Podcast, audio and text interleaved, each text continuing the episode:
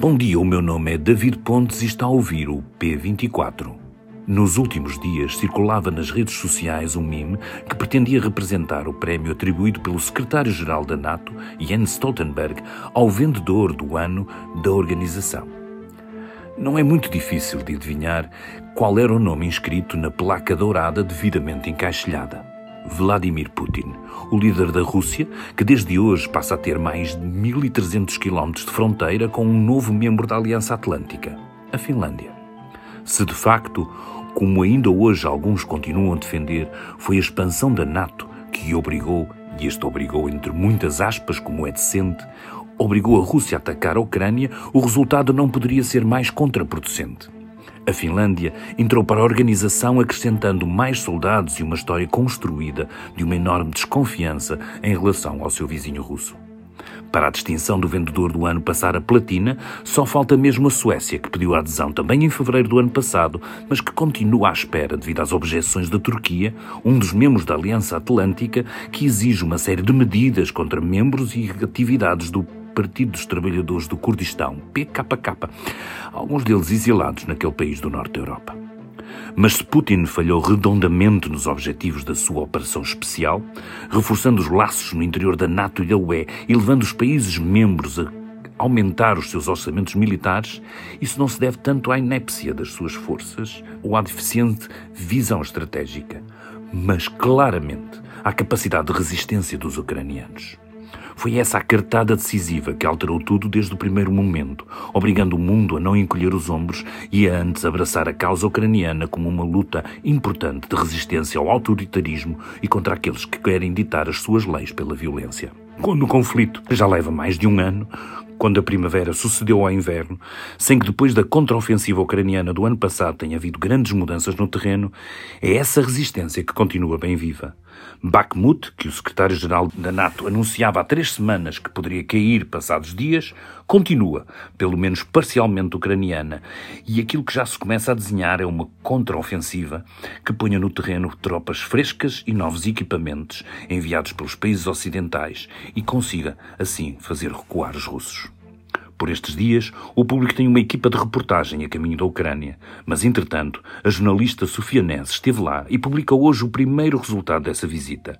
Mais um retrato da resiliência dos ucranianos capazes de transformar um bunker numa maternidade onde nasceram 140 bebés, num país sob ataque, mas ainda, em grande parte, livre.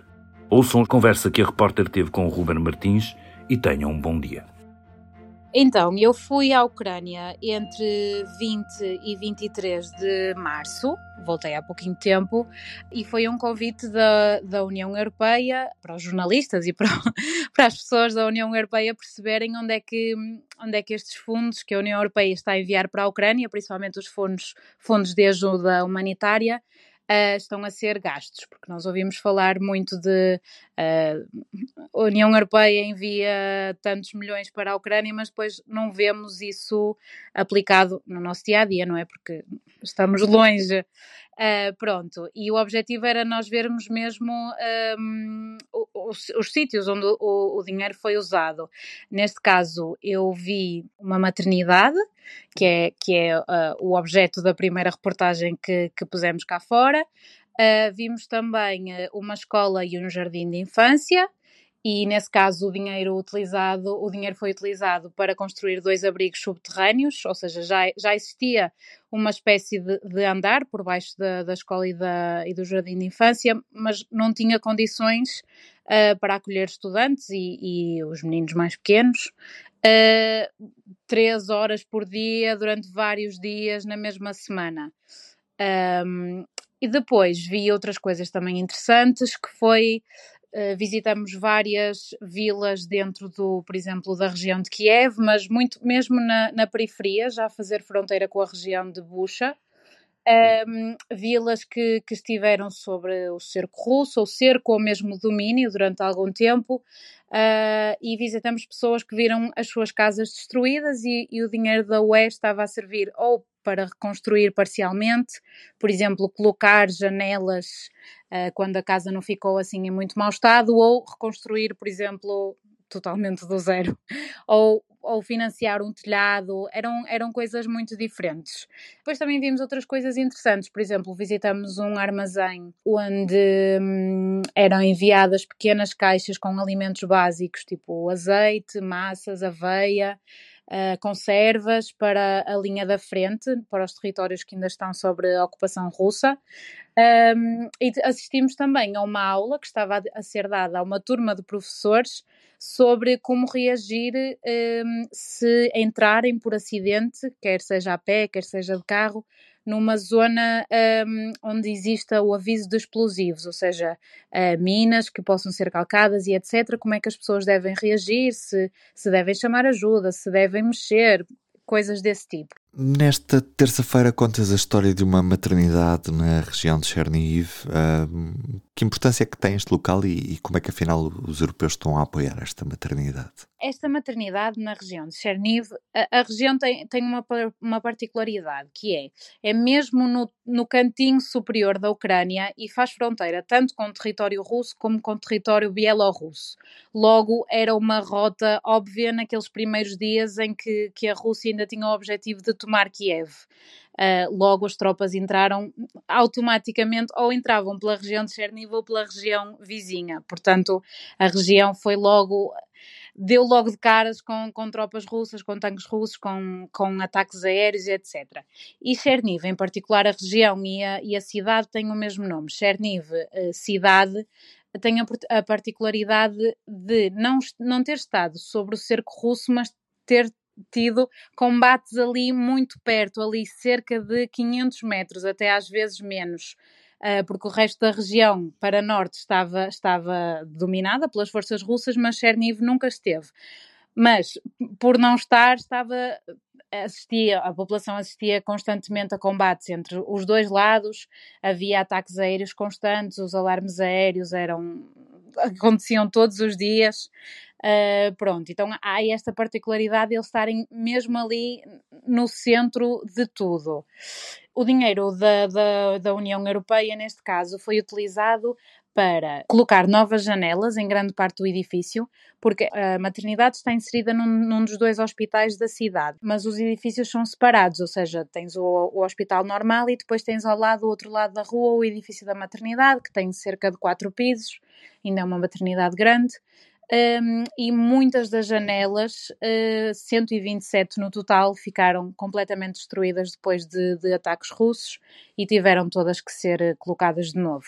Além disso, uh, a parte fora da maternidade, paredes e etc., tu olhando para as fotografias vês que tem um, os buracos das balas, mesmo no interior, já que a maternidade não tinha janelas a proteger, há muitas salas que ainda têm as paredes esburacadas e etc., Uh, portanto, o dinheiro da União Europeia serviu para reconstruir as janelas, assim o, o primeiro foi o primeiro passo para dar alguma pronto, para a maternidade poder funcionar com normalidade, não é? Sem janelas é um bocadinho difícil ter um filho, digo eu que nunca o fiz, mas imagino que seja. E numa segunda parte, a organização, que neste caso a União Europeia apoiou, pôs em, no terreno uh, algumas equipas de médicos, uh, médicos, obstetras, médico de família, um, que iam à, para norte da região, onde estava onde as forças russas estavam em peso e davam um apoio àquelas zonas mais rurais que não têm acesso a cuidados de saúde.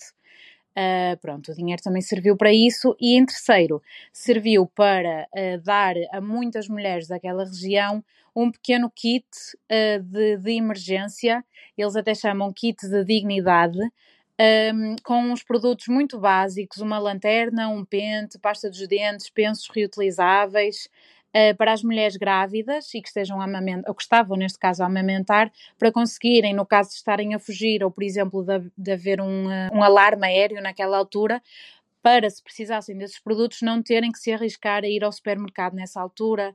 Uh, pronto, dava-lhes assim alguma margem de manobra e essa organização conseguiu pôr, pôr em prática e enviava essas caixinhas para as mães e para as mulheres que estivessem a amamentar e dava-lhes assim alguma, alguma segurança, digo eu.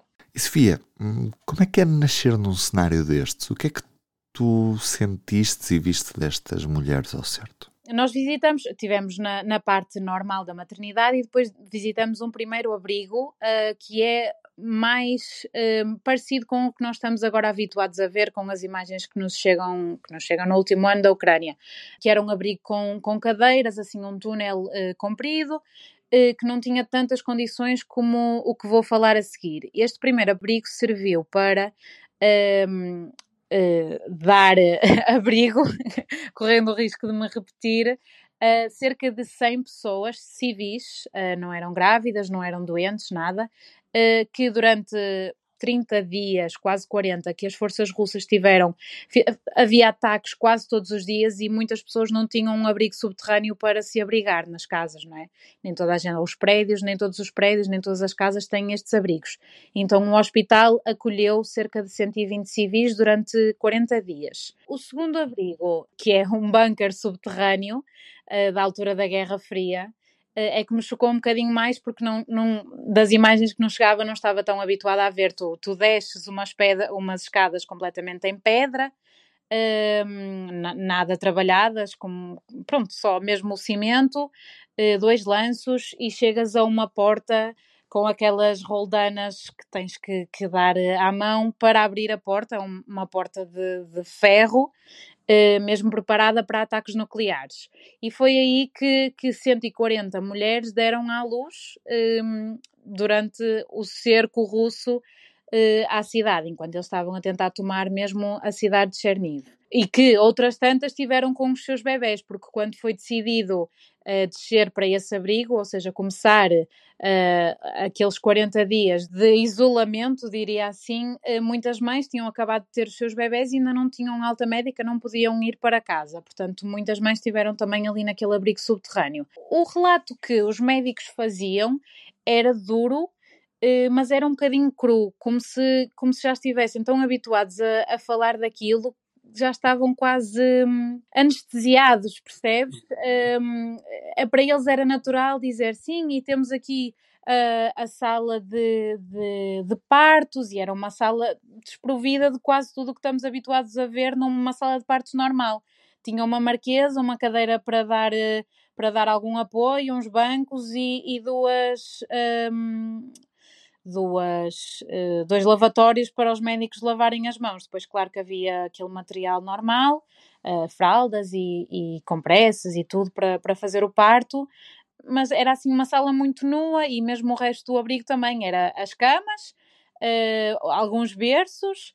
Uh, nem sequer, obviamente, havia muito, muito poucos monitores para, para, para medir os sinais vitais, seja assim, aqueles monitores que estamos habituados a ver nas salas de parto, um, e depois, outra, outro facto é Uh, o abrigo não tinha, não tinha capacidade para acolher tanta gente, ou seja, os funcionários do hospital, muitos ficaram uh, lá a viver, porque era muito arriscado ir para casa todos os dias, uh, dormiam numa espécie de camas improvisadas, juntamente lá num quartinho, juntamente com os pacientes, neste caso as mães, as mulheres que estavam grávidas e etc.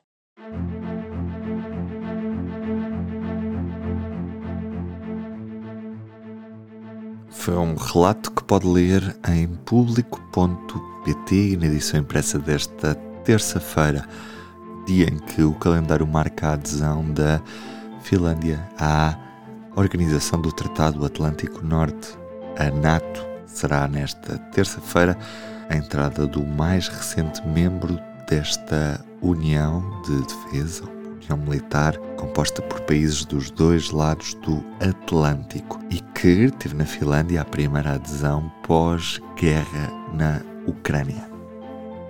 Pelo menos pós-início da guerra da Ucrânia. Eu sou Ruben Martins, do P24. É tudo por hoje. Sofia Neves no relato destes dias de Ucrânia e David Pontes na introdução. Até amanhã. O público fica no ouvido.